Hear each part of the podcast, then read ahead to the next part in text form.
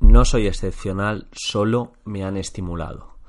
Con esta frase quería comenzar hoy y es una frase de Pablo Pineda, un chico con síndrome de Down, que actualmente no sé cuántos años tiene, pero es el primer chico, o la primera persona, mejor dicho, que con síndrome de Down en Europa ha estudiado una carrera universitaria, en este caso magisterio, o sea, está estrechamente ligado a lo que a lo que trabajamos nosotros, que es la educación, y por otro lado, creo que ahora mismo está estudiando está estudiando psicología.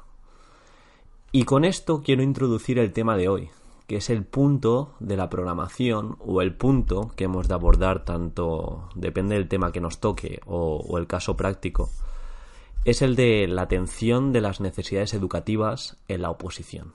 El tema de las necesidades educativas especiales, ACNEAE, bueno, va cambiando el concepto, pero realmente, digamos, el grueso es que hemos de atender a la diversidad, hemos de atender a las distintas capacidades del alumnado y con la frase de no soy excepcional, solo me han estimulado, hemos de construir el core, el corazón y la base de nuestra intervención didáctica. No hemos de ver como algo totalmente distinto y carente que no puede hacer nada. No, no, no, no, no. Si hemos visto que personas con una predisposición bastante más limitada respecto a otras han conseguido lo que otras con capacidades no pueden, es porque también hemos de ser autorresponsables y saber que con este alumnado podemos alcanzar grandes cotas de éxito, éxito entendido como que el, el, alumno, la alumna, esté, esté feliz, esté integrado y sobre todo pues que dentro de la clase se sienta uno más, que al final es el objetivo yo creo último y sobre todo partiendo de sus capacidades digamos eh, que se pueda desarrollar y saber qué, hacer para, para mejorar. Por ello vamos a tratar hoy cinco consejos para el apartado de atención de las necesidades educativas especiales. Como, como, ya he dicho, por convocatoria es un punto que debemos tratar sí o sí. Por ello, desde la inclusión hemos de tener una serie de adaptaciones para niños, adolescentes con capacidades diferentes que se vea reflejado en las distintas propuestas didácticas. Y aquí, antes de empezar a abordar estos cinco consejos, me gustaría destacar que uno de los errores, luego en la realidad es otra cosa. La realidad, ya te digo, puedes, os pongo, os pongo un ejemplo. Eh, una cosa es cómo abordes las necesidades educativas en el papel, que se tiene que, digamos, acotar y se tiene que parecer a la vida real, pero otra completamente distinta es la vida real. Hoy estamos en Matrix, que es la oposición, y, nada, quería decir que uno de los errores es cuando se presenta un, niño con atención, con necesidades educativas diferentes, pues eh, lo que nos ocurre en ocasiones es que toda la intervención didáctica, todos los ejercicios, todas las actividades, todas las metodologías están hechas eh, digamos, vinculando al alumno y en ocasiones olvidamos que tenemos veintitantos niños más. Hemos de encontrar ese equilibrio entre que el niño se sienta incluido, se sienta integrado, pero no podemos descuidar al otro grupo, aunque luego en la realidad muchas ocasiones por falta de medios ocurre esto. Pero bueno, lo que os quería comentar es que es que hemos de tratar y hemos de adaptar las distintas actividades, pero siempre nivelando la balanza para que los niños que digamos sin adaptarle los contenidos en mayor grado eh, no se encuentren como distintos dentro, dentro de estas adaptaciones. Y bueno, me estoy liando un poco, lo siento, pero vamos a empezar ya con los cinco consejos y lo que quería decir es básicamente que hemos de adaptar, hemos de incluir, hemos de integrar, pero sobre todo que toda la clase sepa qué hacer para mejorar. Y esto va a ser fundamental en el tema de la, de la adaptación y de la atención a las necesidades. El primer punto, aquellas patologías, trastornos o enfermedades que escojas en la oposición, conócelos, infórmate Intenta ver situaciones reales que hayas tratado para, por un lado, presentar bien al alumnado y, por otro, tener adaptaciones realistas. O sea, no es lo mismo, por ejemplo, tener sobre el papel adaptaciones para un trastorno del espectro autista que vivirlo. Porque os aseguro que si vivís, eh, digamos, el día a día con una, con una persona con autismo, eh, vas a tener una perspectiva mucho más abierta para abordarla eh, dentro de, de la oposición. Porque se nota, el tribunal generalmente tiene bastante experiencia y conoce las distintas patologías, a no ser que cojáis un síndrome de von Willebrand este de, de, la sangre o algo así se dice. Si cogéis algo hiperespecífico que pasa a muy poca gente es posible que solo sepáis vosotros, pero por líneas generales las principales adaptaciones el tribunal las conoce. Así que aquellas patologías, trastornos, enfermedades o lo que sea que escojáis, conocerlo, formaros. Si no habéis tenido, mm, digamos, trato real, intentar preguntar y hacer preguntas concretas para saber cómo se desarrolla este tipo de alumnado.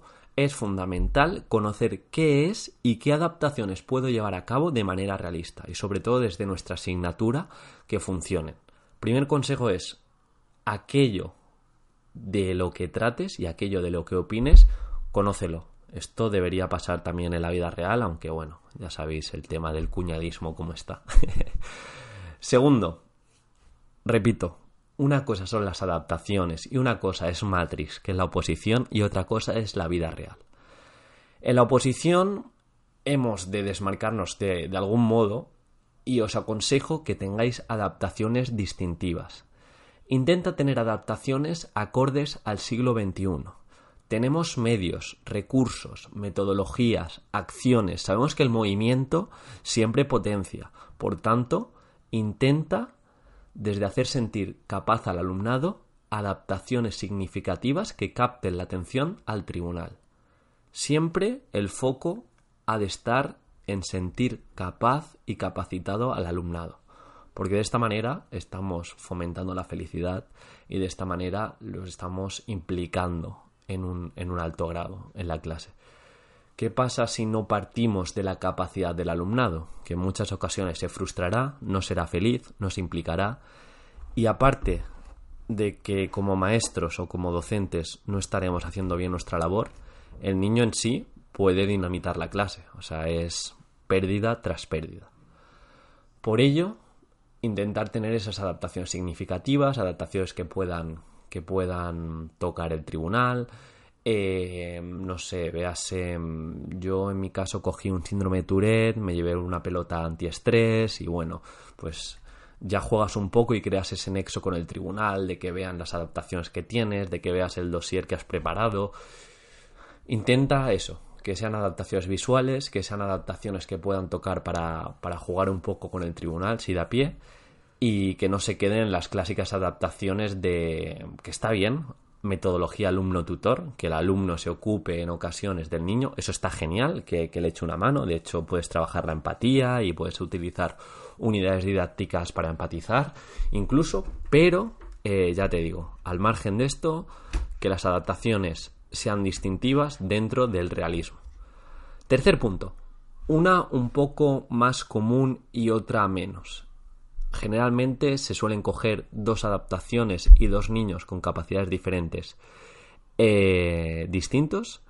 Intenta que una sea más común y tengas adaptaciones más significativas y otra pues sea menos común para que puedas explicar un poco de qué se trata el trastorno la patología. Intenta tener una adaptación eh, menos común, que en este caso el tribunal es posible que no todos conozcan y, un poco para sacarle de su letargo de que todo el mundo, pues mira, yo eh, la típica, no sé, en, educación física se lleva mucho, pues obesidad, bien, está, está muy bien la obesidad. De hecho, si tienes una clase con mucha obesidad, que generalmente se da, eh, pues tratar la obesidad mediante la gamificación y para crear hábitos, gestionar el tiempo libre y todo está genial. Pero lo que os digo es que no nos vayamos a las típicas adaptaciones de tengo un niño polaco y tengo un niño obeso, por ejemplo, porque claro, eh, no sé, Eh, vamos un poco a meternos en, materia, cómo adaptar nuestras acciones a un niño con autismo y vemos en qué grado está del autismo o, qué, o qué rutinas y qué acciones tiene. Mm, que haya ahí un pequeño trabajo de trasfondo, que no sea un punto por hacer que nos lo pide convocatoria simplemente y lo hacemos un poco por encima. No, aunque seamos especialistas y no seamos ni audición ni lenguaje, ni pedagogía terapéutica, ni orientadores, ni educadores, vamos a informarnos de lo que nos podemos encontrar, vamos a ver cosas comunes y otras menos que, sin embargo, también nos podemos encontrar, pero vamos a abordarlas. Así que el tercer punto sería intentar una adaptación más común y otra menos, para, por un lado, captar la atención del tribunal y, por otro, eh, dar pie a que ha habido un trabajo de información y ha habido un trabajo de de reflexión y de, y de, formación, que eso es fundamental. Eh, hago un paréntesis en esto. Siempre hemos de fomentar y promover en este sentido que para abordar todas estas capacidades, para abordar todas estas patologías, es fundamental la formación permanente del profesorado. Y un poco acogiéndonos al decreto, a la orden o a lo que sea que, regule la formación permanente del profesorado, es un buen momento para meterlo y un poco eh, vender la proactividad del maestro que empieza a aprender cuando empieza a ejercer, empieza a aprender de verdad. Os aseguro que la carrera está muy bien, os aseguro que la oposición está muy bien, pero cuando empiezas de verdad eh, la vida real de docente, eso es realismo. Y eso es el mercado laboral. Es como cuando haces una carrera X y dices, sí, madre mía, he sacado 10, 10, 10, 10, pero tienes habilidades sociales, te sabes vender. Esto es un poco, un poco así. El cuarto punto, y es uno de mis favoritos, sé positivo. Habla desde lo que puede hacer el alumnado. Utiliza siempre tu asignatura, tu especialidad, para que el niño, la niña, el adolescente lo que sea que trates esté integrado desde su capacidad. Pone el foco en aquello que sí puede hacer y utiliza el efecto Pigmalión. Utiliza ponerle expectativas positivas y siempre darle feedback para decir, oye, tú lo vas a conseguir, ¿por qué no? Inténtalo y siempre desde una óptica positiva. Verás, mm, yo esto lo he visto este año mucho donde, donde estoy trabajando, que generalmente una clase tipo arropa muchísimo la diversidad y hace sentir al niño muy capaz. Válete de esto, válete de, de todo el contexto positivo que se crea, porque no hagáis caso a las noticias, hay mucha bondad y hay mucha nobleza en la, en la vida real. Eh, válete de esto para hacer sentir al niño apto y cada vez que haga algo, no, no vamos a premiar todo, no vamos a premiar simplemente andar, por ejemplo, pero cada vez que haga algo, eh, vamos a hacerlo de manera pública, que ese niño puede hacerlo mejor, puede hacerlo de una manera constante y vamos a animarle a que lo haga y vamos a hacerle sentir bien desde el refuerzo positivo. Y cuando haga algo mal o cuando, no sé, eh, igual no sepa hacer alguna cosa y haya que adaptarlo, vamos a darle herramientas de lo que puede hacer o vamos a adaptarle. Pero, por ejemplo, esto en un, en un, en un supuesto, lo que os comentaba antes. No tenemos que cambiar todo el supuesto porque nos salga un niño, por ejemplo, con síndrome de Down, sino que las distintas actividades que, que, que, llevemos a cabo o las distintas metodologías, va a haber unos matices o va a haber unas adaptaciones para que este niño pueda hacer el trabajo pero no va a ser una clase para el síndrome de Down y otra clase para, para el grupo en cuestión, sino, como os digo, equilibrio. Vamos a adaptar, no siempre vamos a poder adaptar todo, porque esto es realismo, tenemos clases de 25, 30 y esto es lo que hay, pero claro, de, a la oposición vamos a intentar que se vea siempre un grado de inclusión alto. Pero no podemos cambiar el supuesto, no podemos cambiar toda la programación por uno o dos niños. Bien, va a haber adaptaciones, va a haber que defender este punto como estamos tratando, pero desde la realidad y desde la educación, pues digamos que nos podemos encontrar. Y por último, me gustaría añadir dos citas mágicas que siempre, siempre, siempre digo cuando toca tratar la diversidad Y la primera es, al aceptar la diversidad, todos nos beneficiamos de la creatividad, las diferentes perspectivas, de la innovación y de la energía proveniente de la diversidad. Y la segunda, si enseñamos a los niños a aceptar la diversidad como algo normal, no será necesario hablar de inclusión, sino de convivencia. Son dos citas que te hacen reflexionar, son dos citas para acabar en alto, son dos citas para captar la atención del tribunal y sobre todo son dos citas para que nos replanteemos qué es la diversidad. Por otro lado, no toda diversidad es buena. Eh, aquí tampoco vamos a abogar porque, eh, no sé, que, toda la diversidad es necesaria y es mejor que incluso mm, la no diversidad. No, no, no, no, no. Aquí no estamos diciendo esto. Estamos diciendo que desde la diversidad vamos a promover, vamos a fomentar que cada niño, partiendo de sus capacidades, motivaciones e intereses, se desarrolle. Y nosotros, como maestros, hemos de saber darle herramientas para que mejore su actuación, para que sepa qué hacer en su tiempo libre, para que sepa, que en mi caso ahora barro, para, para casa, que la mejor píldora y la mejor medicina es el movimiento, y sobre esto hemos de construir un punto en el que podemos multiplicar nuestra, nuestra potencialidad como opositor, como es el de atención de las necesidades educativas. Espero que os haya gustado. Si os queda alguna duda sobre este punto, dejármelo en los comentarios. Y, trataremos algún consejo más, porque realmente estos puntos de la programación dan para mucho y veo mucho el error, cuántas veces digo mucho, ¿no? Y veo bastante el error de, de como no es nuestra especialidad, como tampoco hemos de estar formados en todo, tratarlo un poco por encima. Yo creo que no es la, la manera de, de hacer las cosas. No olvidéis, como haces cualquier cosa, lo haces todo. Si quieres una programación de 10, cada punto y cada epígrafe que conforma esa programación has de hacerlo de 10. Y no tenemos que dejar nada al azar. Así que nada, esto sería. Espero que os haya gustado. Me podéis encontrar en instagram.com barra preparadoredufis.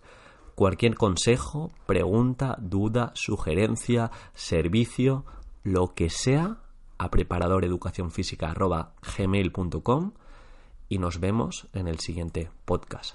Muchos saludos.